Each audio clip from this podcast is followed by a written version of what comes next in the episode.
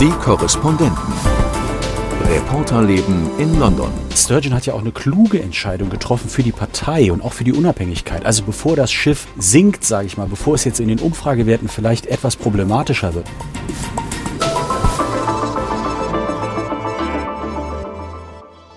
Willkommen im Haus am Midford Place zum wöchentlichen Podcast aus dem ARD-Studio London. Mit dabei Christoph Prössel. Hallo.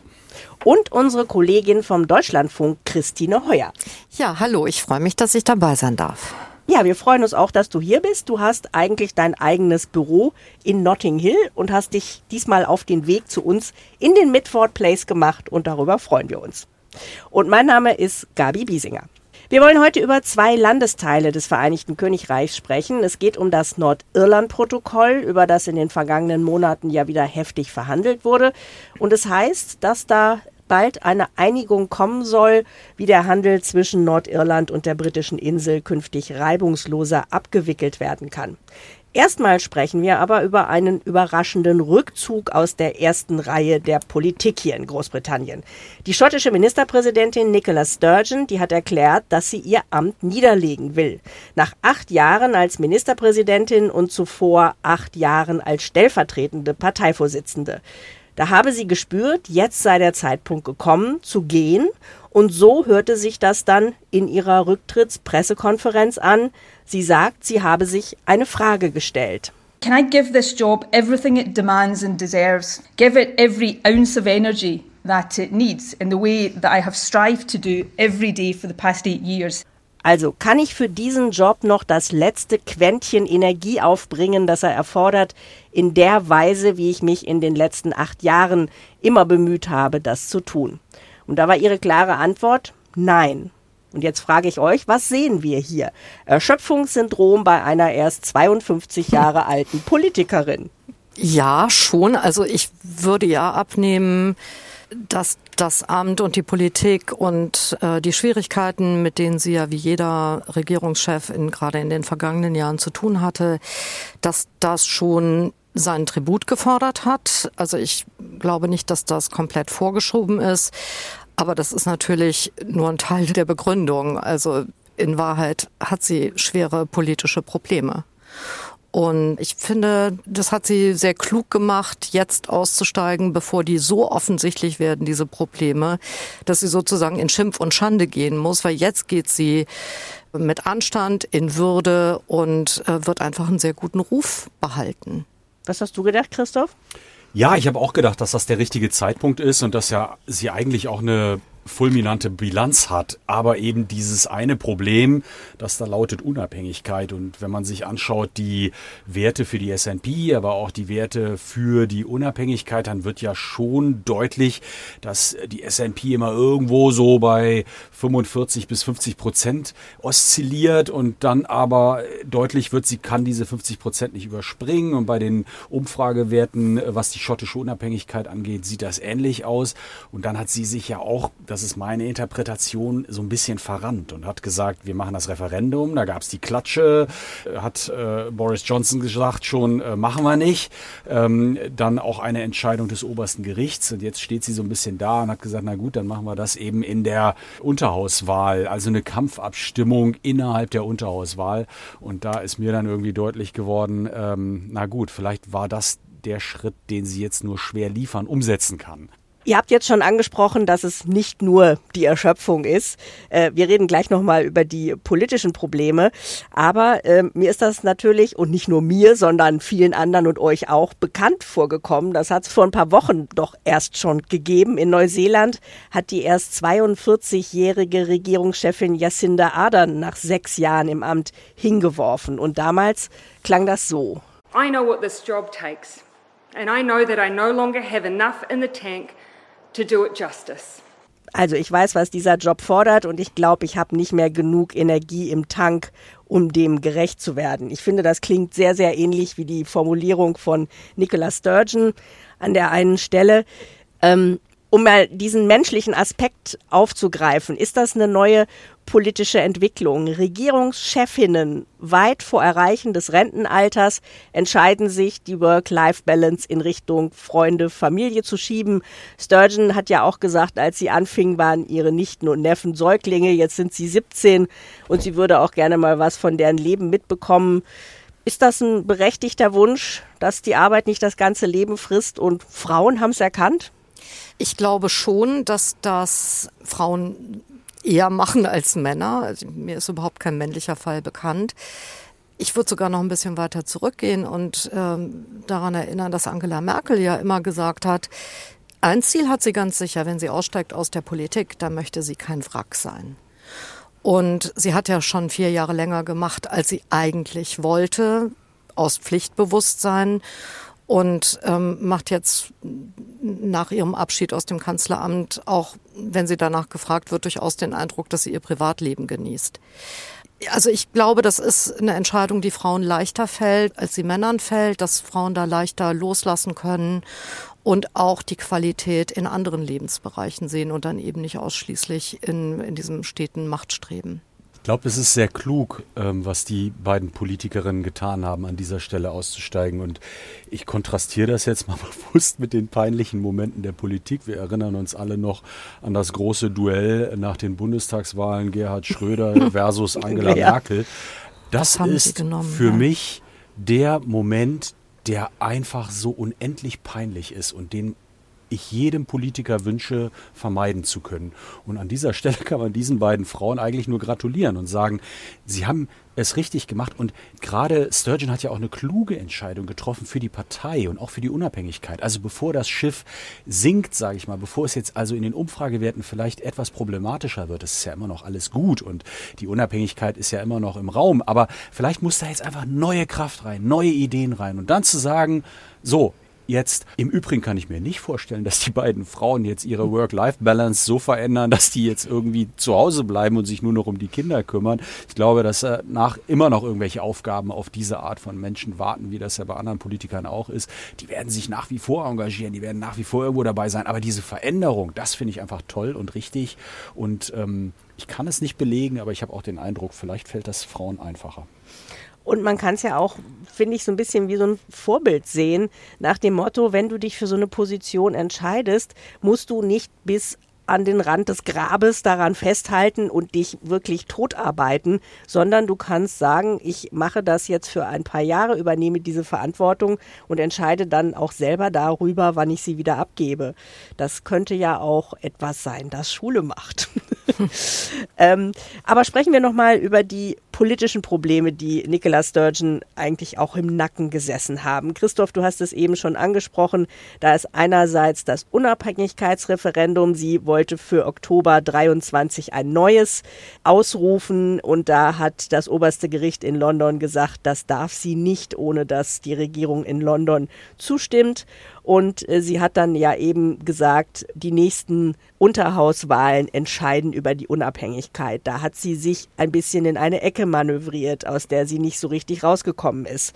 Und die andere Geschichte, die ihr in den letzten Wochen schwere Probleme bereitet hat, das war das Transgender-Gesetz. Das hat die SNP, die schottische Nationalpartei von Sturgeon, mit Teilen äh, anderer Parteien durchs schottische Parlament gepeitscht. Es ermöglicht Transgender-Menschen eine leichtere Änderung ihres Geschlechtereintrags und es hat wahnsinnig viel Kritik daran gegeben und die konservative Regierung in London hat das Gesetz dann auch blockiert und Sturgeon hat gesagt, das ist ein Frontalangriff auf das demokratisch gewählte schottische Parlament. Und ich wollte noch einen Ton mal vorspielen, was sie über ihre Partei gesagt hat bei ihrem Rückzug. By making my decision clear now, I free the SNP to choose the path it believes to be the right one, in the knowledge that a new leader will steer us, I believe, successfully on that path. Also indem ich diese Entscheidung treffe, befreie ich meine Partei auch, um mit einer neuen Führung einen neuen politischen Pfad einzuschlagen, was sicherlich erfolgreich gelingen wird. Es heißt derweil auch in Kommentaren, sie sei quasi fast schon toxisch gewesen für ihre Partei. Ähm, wie findet ihr dieses Bild? Sie setzt die Partei frei. Na, erstmal hat sie ja die Partei und deren wichtigstes Versprechen, nämlich die Unabhängigkeit, geradezu in eine Sackgasse geführt, mit dieser Entscheidung äh, zu sagen, ja, äh, wenn London nicht zustimmt und wir kein zweites Referendum haben können, dann erkläre ich mal eben die nächste Unterhauswahl zum de facto Referendum. Das ist bei den Schotten überhaupt nicht gut angekommen. Und äh, es wirkt irgendwie auch ja geradezu hilflos, verzweifelt, denn wohin soll das führen? Also das kann ja Nicola Sturgeon oder die SNP, die können ja sagen, ja, das ist jetzt ein de facto Referendum äh, und selbst wenn sie dann eine Mehrheit bekämen, und die wäre auch groß genug. Wie geht's dann weiter? Dann wollen die mit London verhandeln. Dann sagt London sehr wahrscheinlich, ja, aber wir verhandeln nicht über euren Abschied aus dem Vereinigten Königreich. Und dann, das führt ja nirgendwo hin. Eigentlich hätte das nur politischen Druck aufbauen können. Und dafür ist aber die Mehrheit für die Unabhängigkeit Schottlands seit Jahren einfach nicht stark genug. Also es wechselt manchmal so ein bisschen, die, die Waagschalen gehen hoch und runter, aber eigentlich steht das ja seit vielen Jahren 50-50.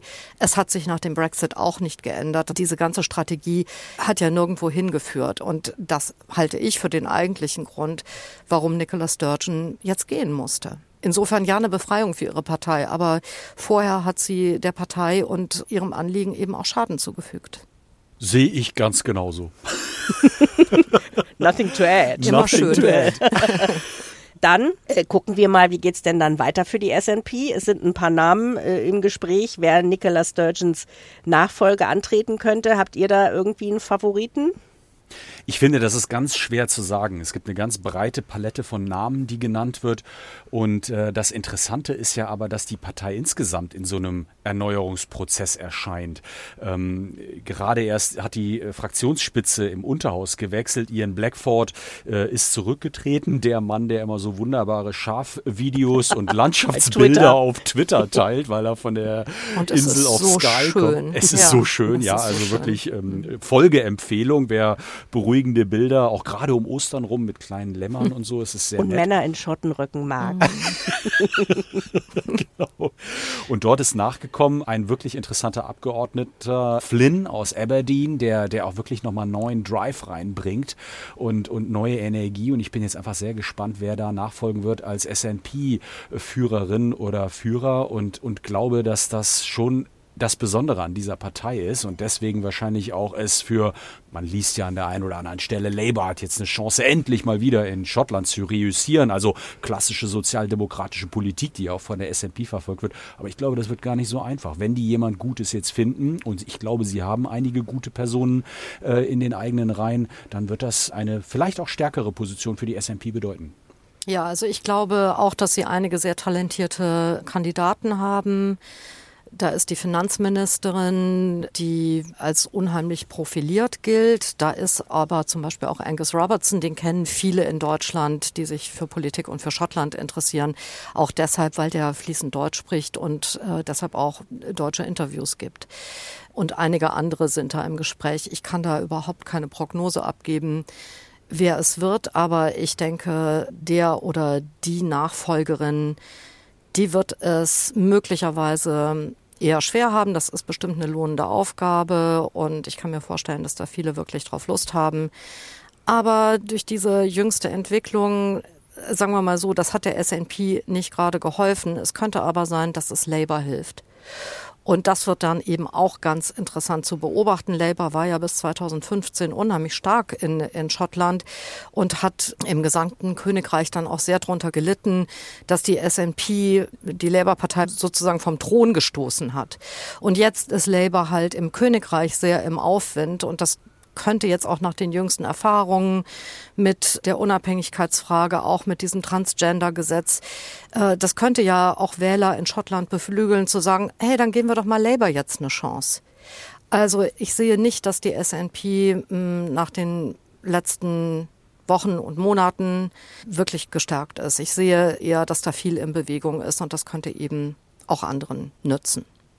Ich finde das auch wahnsinnig spannend, vor allen Dingen diese Labour-Frage. Ich erinnere mich noch vor weiß ich nicht, es ist ein Jahr her oder so, haben wir hier gesessen und eigentlich immer gesagt, Labour kann hier eigentlich nie wieder regieren in Großbritannien, weil Schottland das große Labour-Land war und die SNP ihnen das Wasser abgegraben hat. Aber dann kam Boris Johnson, dann kamen die Umfragewerte, dann kam Liz Truss, dann kam Rishi Sunak und erstaunlicherweise hat jetzt Labour eben auch trotz noch immer hoher S&P-Favorisierung in Schottland inzwischen so das Ruder rumgerissen und natürlich kann sich das dann in Schottland auch noch weiter ausbreiten. Da und bin ich auch sehr gespannt. Vielleicht muss man an der Stelle noch ergänzen, die Schwierigkeit ist, dass Labour ja auch eine Koalition mit der S&P ausschließt aufgrund der Unabhängigkeitsfrage.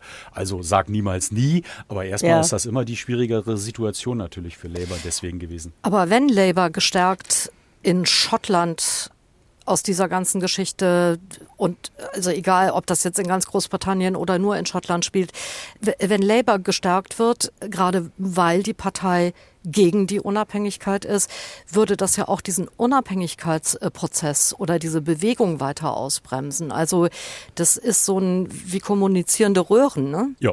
Mhm.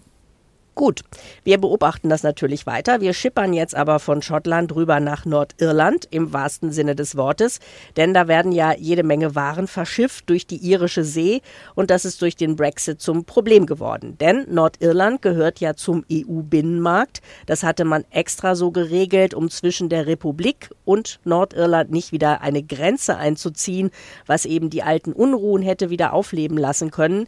Die Handelsgrenze liegt also in der irischen See und das führt zu Problemen bei der Abwicklung des Handels und die britisch-loyalistische DUP, die verweigert seit Mitte letzten Jahres die Bildung einer neuen Regierung in Belfast, weil sie vorher dieses Nordirland-Protokoll, das das so vorsieht, gekippt sehen möchte. Und jetzt wird seit Wochen, Monaten wieder verhandelt und wir hören, dass die Briten und EU-Vertreter kurz davor sind, sich zu einigen, damit es bei diesen Grenzkontrollen besser flutscht. Und vielleicht an dieser Stelle der Hinweis, wir zeichnen Donnerstag, 16. Februar auf, denn schon am Freitag wollen sich der britische Premierminister Rishi Sunak und EU-Kommissionspräsidentin von der Leyen am Rande der Münchner Sicherheitskonferenz über diesen Entwurf austauschen. Vorgestellt werden soll er dann kommende Woche. Was wird da wohl drinstehen? Was wissen wir schon? Oder ahnen wir? Ähm, ich glaube, es ist schwer zu sagen. Es ist viel berichtet worden in den vergangenen Tagen und da sind viele Punkte, von denen ich äh, denke, dass sie total plausibel und glaubwürdig sind. Das Wichtigste ist wahrscheinlich so etwas wie ein System in den Häfen rote und grüne Fahrspuren. Also, dass man sagen kann, wenn Sainsbury's nach Nordirland liefert, ist klar, was da drin ist, ist klar, dass das zum Verbleib in Nordirland gedacht ist. Da muss man nicht besonders viele Kontrollen haben. Man darf aber gleichzeitig auch elektronische Zoll- und Warenstromdatenbanken anzapfen aus Sicht der äh, Europäischen Union, so dass man also belegen kann, wo was unterwegs ist. Man kann es überwachen elektronisch. Das war ja auch eigentlich die Grundidee, mit der die Brexit-Befürworter gestartet sind, hat aber lange nicht geklappt, das zu implementieren. Muss man sich wundern, weil die Wirtschaft arbeitet ja just in time, also Automobil Automobilzulieferer wissen ganz genau, wo welche Bremsscheibe ist und wann die ankommen soll, damit es keine Kosten bei der Lagerhaltung gibt. Eigentlich total plausibel, vernünftig. Es scheint jetzt da den politischen Durchbruch gegeben zu haben an der Stelle. Und äh, der zweite Punkt, den finde ich viel schwieriger einzuschätzen, das ist der Europäische Gerichtshof. Also in welchen Fällen wird der Gerichtshof, und das ist, glaube ich, die interessante Frage, an der im Moment auch geschraubt wird, von wem angerufen? Und da sagen natürlich die Brexit-Befürworter, wir wollen ja mit dem ganzen Kram nichts mehr zu tun haben also bitte auch keinen Europäischen Gerichtshof, ist für die Europäische Kommission und für die Mitgliedstaaten sehr schwer umzusetzen. Da habe ich im Moment noch wenig Fantasie, wie man das ähm, umsetzen kann. Wie gesagt, man kann ein bisschen lesen. Es kommt darauf an, wer dann den Europäischen Gerichtshof anrufen kann. Vielleicht ist da nochmal ein interessanter Aspekt. Und äh, ich glaube, das ist so ganz, ganz grob der Raum, in dem jetzt also diese Einigung gefunden werden muss. Ja, und ich denke auch, dass der Europäische Gerichtshof äh, tatsächlich der Punkt ist, an dem sich diese ganze Sache entscheidet. Ähm, es ist ja albern, dass über diese ganzen technischen Verbesserungen nun jahrelang verhandelt werden musste. Und äh, das ist natürlich nicht passiert, weil das so schwierig gewesen wäre, da eine Lösung zu finden, sondern weil Großbritannien da ein politisches Spiel gespielt hat und äh, die Europäische Union immer schön weiter auf der Anklagebank sitzen haben wollte und sagen konnte, seht ihr, seht ihr Nordiren, seht ihr Brexiteers hier, die wollen einfach nicht, dass wir souverän werden. Das hat sich jetzt mit Rishi Sunak erfreulicherweise geändert. Ich finde das sehr angenehm, dass diese ganze Debatte jetzt so ein bisschen in ruhigeres Fahrwasser äh, geraten ist, dass da pragmatisch verhandelt wird. Immerhin, also diesen Punkt hat man entschieden. Aber an diesem Europäischen Gerichtshof, da wird sich dieser politische Streit eben weiter abspielen an, an dieser Frage. Die DUP und ja auch äh, die Hardline Brexiters im Unterhaus, die sind so entschieden gegen Europa und erst recht dagegen, dass ein europäisches Gericht auf ihrem Gebiet irgendwie Mitspracherecht hat, äh, dass sie das nun nehmen und sagen können, so, also so geht es überhaupt nicht und daran lassen wir es scheitern. Und mein Eindruck ist, Angeblich liegt ja die Einigung eigentlich schon vor und Rishi Sunak kommt nicht bisher jedenfalls so richtig in die Pötte, das mal seinen eigenen Leuten zu verkaufen. Und ich kann mir gut vorstellen, dass er einfach noch darüber nachdenkt, wie er das am besten machen kann, ohne selbst ins Feuer zu geraten und möglicherweise über diese Frage dann so viel Stress zu bekommen, dass irgendwann Boris Johnson um die Ecke guckt, sagt, hallo, hier bin ich wieder. und äh, Sunak dann äh, der nächste Premierminister ist, der von seiner Fraktion gestürzt wird. Das könnte ja alles passieren. Also da steht einfach für den Regierungschef hier, glaube ich, unheimlich viel auf dem Spiel. Ja, und der Druck kommt ja aus mehreren Ecken. Das eine ist ja die DUP, die gesagt hat, wenn das nicht geschreddert wird, machen wir keine Regierung. Und geschreddert wird das Protokoll auf gar keinen Fall, sondern wir bewegen uns hier eher auf einer Ebene der Neuinterpretation und pragmatischen Umsetzung. Reicht denen das? Gehen die da mit? Was haben die in der Hand? Und die andere Fraktion, du hast es angesprochen, die Hardliner in seinem Nacken, äh, was hier in diesen Tagen in den Zeitungen schon wieder zu lesen war, da musste Rishi Sunak schwören, der Brexit ist bei mir in guten Händen, weil da schon wieder das Schreckgespenst einer drohenden Labour-Regierung, die mit der EU kuscheln möchte, an die Wand gemalt wurde. Äh, Christoph, wie siehst du die Chancen für Rishi, da mit heiler Haut durchzukommen? Total schwer. Ähm, ich glaube, es kommt ein bisschen darauf an, ob es gelingt, diese neuen Vereinbarungen nicht im Parlament entscheiden zu müssen. Und der andere Punkt ist aber in der Tat der, wie die öffentliche Debatte sich entwickelt und auch darauf dann die Hardliner reagieren. Im Moment ist das ja stärker ausgesprochen denn je. Also ich habe mehrfach in den Zeitungen gelesen, der Brexit ist tot.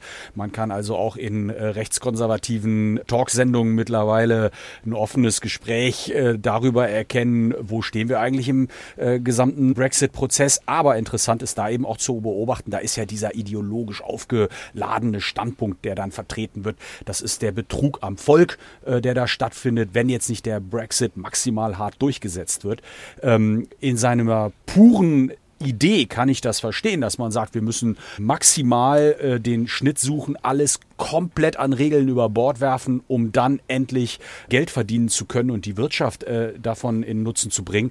Nur ich glaube, das ist eine reine Illusion, das ist eine Traumwelt, in der die sich da bewegen. Das ist dieser Thatcher-Gedanke, der funktioniert nicht mehr. Wir leben in einer anderen Welt und es geht heute darum, dass ich in Handelsblöcken schlicht und ergreifend meinen Kram verkaufen kann. Und das wird nicht funktionieren, indem ich alle Regeln streiche und über Bord werfe. Und ich finde auch interessant, gerade weil wir ja, wie du richtig sagst, wir erleben ja jetzt tatsächlich nochmal oder das erste Mal eine Debatte darüber, wie läuft das eigentlich so mit dem Brexit? Das erste Mal auch mit dem Eingeständnis, na ja, so richtig toll läuft es nicht.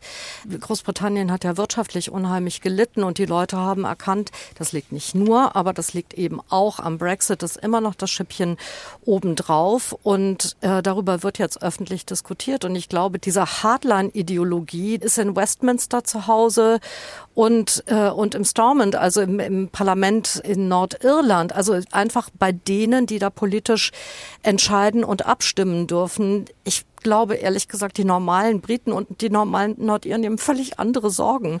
Die, die leiden dazu. unter der Inflation, die, ja. die wollen mit Sicherheit einfach, dass jetzt mal Ruhe ist.